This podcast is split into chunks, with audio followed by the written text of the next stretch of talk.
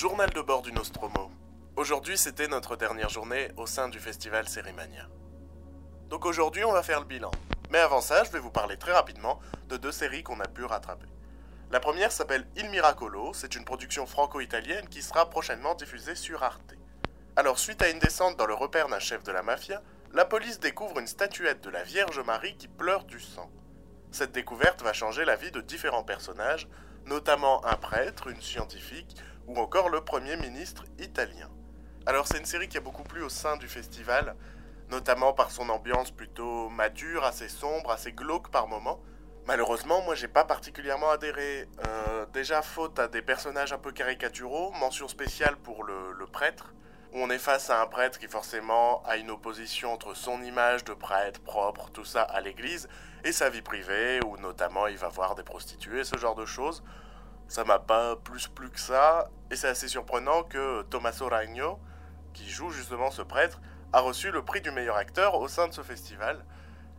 Moi, j'ai pas trouvé ça si incroyable que ça comme performance, ni même comme personnage. J'ai un peu de mal à comprendre. Je trouvais que par exemple le casting d'On the Spectrum méritait un peu plus. Si les éléments de mystère sont vraiment intéressants, j'aime beaucoup notamment le fait que les enfants commencent à avoir des comportements étranges. Il y a une petite fille retrouvée morte au début du deuxième épisode. Il y a vraiment des trucs très glauques, très très glauques. Et ça, j'aime bien, c'est vraiment intéressant, mais malheureusement, c'est au second plan.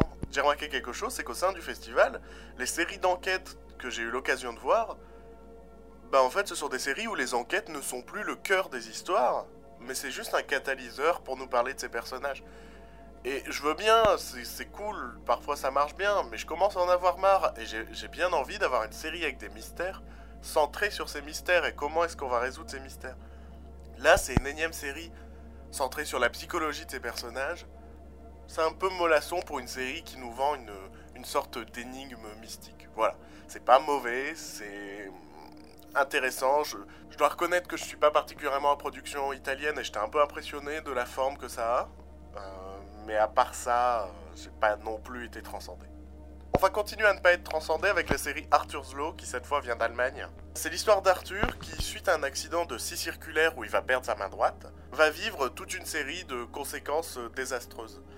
Euh, voilà, Arthur's Law, ça évoque bien évidemment la loi de Murphy, c'est-à-dire la loi de l'emmerdement maximum. Sauf que pour moi, pour que ça marche, il aurait fallu que Arthur soit un personnage qui essaye de faire le bien et à qui il arrive de la merde. Moi, ça m'évoque un film, par exemple, qui le fait euh, mille fois mieux que ce que fait Arthur's Law, film euh, d'Artus de Penguin, Grégoire Moulin contre l'humanité, qui est l'histoire de ce mec qui, qui veut faire du bien et à qui il arrive que de la merde. Et pour moi, là, la comédie marche. Ici, je trouve que ça marche pas, en fait. Parce qu'Arthur fait les mauvais choix. Moi, je vois un tocard qui rate complètement sa vie, et ça m'amuse pas, en fait. On découvre que l'incident n'en était pas un, c'est une sorte de forme d'arnaque à l'assurance, si je me souviens bien. Euh, on le voit se lier avec une prostituée et voire même affronter son Mac. Pour vous dire, hein, je l'ai vu aujourd'hui, j'ai déjà oublié ce qui se passe. C'est vous dire si ça m'a vraiment pas, pas plu. Je vais même vous avouer, j'ai pas eu la foi de regarder le deuxième épisode. Pas du tout l'envie. C'est vraiment une série qui m'a laissé complètement de marbre, j'ai trouvé ça long, j'ai trouvé qu'il n'y avait pas de rythme. Ah, j'ai pas du tout, pas du tout adhéré. Et je trouve ça un peu triste de me dire que c'est la dernière série qu'on aborde au sein de ces enregistrements. Mais bon, c'est pas grave, on se rattrapera une prochaine fois. C'est désormais l'heure du bilan. Euh, très brièvement, je vais revenir sur les prix qui ont été remis au sein du festival. Et ces prix qui m'ont plus ou moins rassuré parce que par moments je suis vraiment d'accord avec eux. Je me rends compte que j'ai pas trop dit de la merde parce que mes coups de cœur semblent être un peu généralement les coups de cœur du reste du festival. Alors euh, d'abord dans les formats courts, récompenser First Love, cette histoire d'amour impossible entre une gamine de 12 ans et un adolescent de 17 ans. Voilà, super format court, j'ai adoré, j'ai hâte de voir la suite. Kiki et Kitty, euh, qui a reçu le prix des lycéens. Alors format court que j'ai pas eu l'occasion de voir, euh, désolé, je, m'excuse auprès de l'académie, tout ça.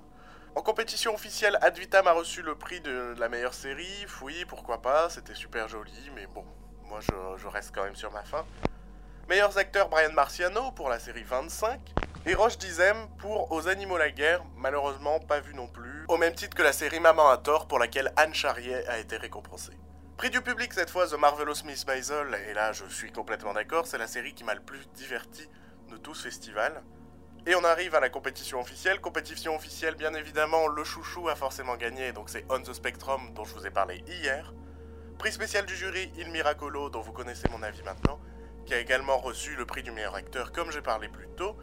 Et meilleure actrice, Anna Mikhalkova pour la série An Ordinary Woman, que je n'ai pas eu l'occasion de voir non plus. Euh, très rapidement, je vais faire mon propre bilan, les 5 séries, tout classement confondu, voilà, j'ai pas, voulu, euh, pas voulu classer ça. Alors à cinquième place, parlerai de 25, bien évidemment, euh, ce format français qui me donne très envie de voir la suite, avec ses qualités et ses défauts, mais qui a su me toucher. Et c'est bien là le principal. Quatrième place du classement, On the Spectrum, le chouchou du festival, qui n'est pas plus haut pour moi parce que... euh, parce que je suis un connard aigri, très certainement.